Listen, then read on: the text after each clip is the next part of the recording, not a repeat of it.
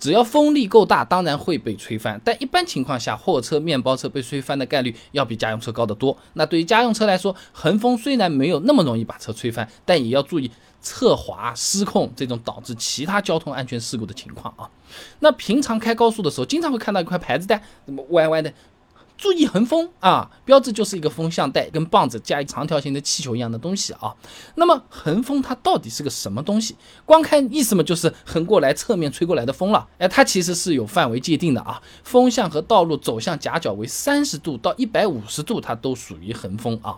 那么。多大的横风会把车子吹翻？长安大学马林的博士论文分享给你。考虑驾驶员行为的风汽车桥梁系统空间耦合振动研究上面讲啊，一辆长七点七八米的厢式货车，你路面上行驶的话呢，车速一百公里每小时，而且路面的粗糙度也很好，车辆侧倾风速是二十一点七米每秒。相同条件下呢，在桥面上的侧倾风速呢，十六米每秒。这个侧倾风速啊，它指的就是车子啊，一台车子。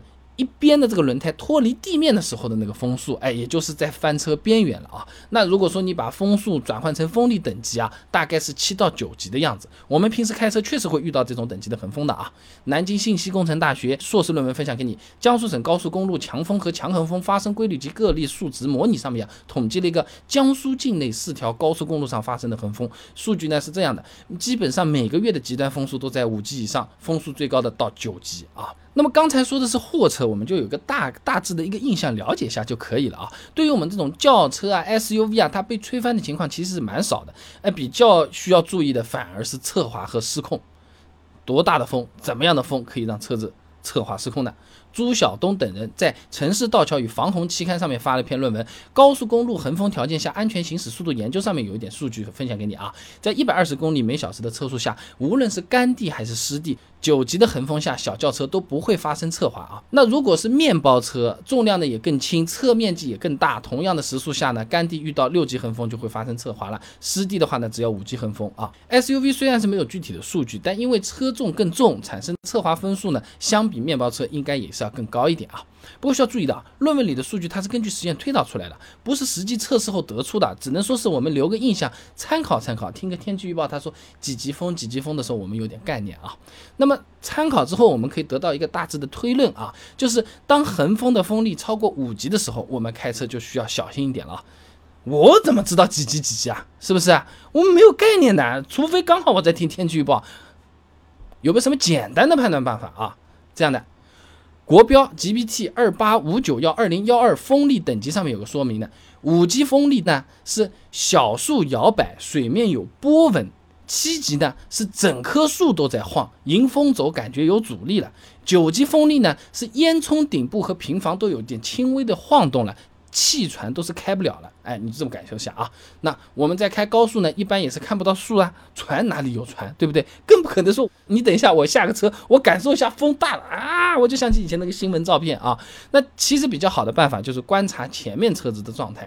你如果看到前面的大货车、面包车，它突然开始左右摇晃了，我们就提前做好准备了。它不是更更容易翻吗？它差不多已经有点这个苗头的时候，我们就要提前准备了，是不是？这个是很好的一个参考。那么除了风力特别大以外啊，横风的危险还在于它总是突然的出现。哎，这就像我们正常的在街上走，突然有个人啊从侧面啪推你一下，把你从人行横道上面推到这个行车道上去了。哦哟，这个一般来说是站不稳的，站不稳就掉过去了，而且很危险，车子呱呱呱在那边开的，对不对？那么横风在哪里出现？最简单有效的办法就是看路边的警示牌，真的是很危险，所以大家都帮我们想好了，立了块牌子的。那么除了牌子之外啊。横风出现的时间、季节，我也查了一些资料分享给大家啊，还是刚才查的那篇论文啊，江苏省高速公路强风和强横风发生规律及个例数值模拟，它上面也有统计数据的。一天当中强横风发生频率最高的时间段呢，是中午十二点到下午两点。一年当中呢，夏季是强横风发生频率最高的季节，而且离海越近，发生频率越高啊。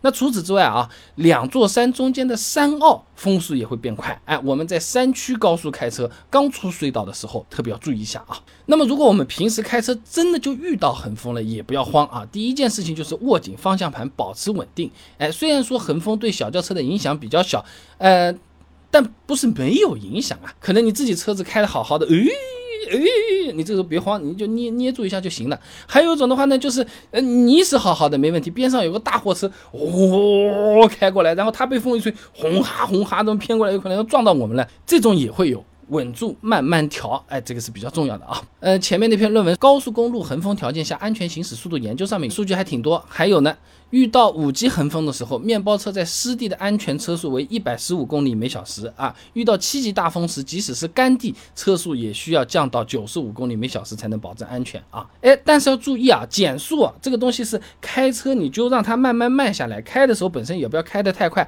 不是说哦风来了我马上一脚刹车这么踩下去，方向盘把它一弄。这有可能反而容易出问题啊！总结一下的话呢，就是遇到横风，如果是体积比较大的货车，确实有可能会被吹翻。家用车虽然不至于翻车，但侧滑失控还是有可能的。在高速上面看到注意横风的标志，一定要降低车速，握紧方向盘，同时离大车、面包车远一点，避免事故。马上过年了，准备开车回家，高速明明才三百公里，为什么导航显示说要开五小时？真的要这么久吗？春节高速免费通行时间最近也公布了，从二月十一号的零点开始。那如果说我十号晚上上高速，然后过了零点下高速，要不要钱？哎，上了高速连续开了三个小时，哎，有没有必要到服务区啊，让这个发动机散个热休息一下？哎，继续开对车会比较好。资料、数据、论文分析都给你准备好了，想看很简单，关注微信公众号“备胎说车”，回复关键词“高速”就可以了。那我这个公众号呢，每天给你一段汽车使用小干货，文字、音频、视频都有，挑自己喜欢的版本就可以了。备胎说车，等你来玩哦。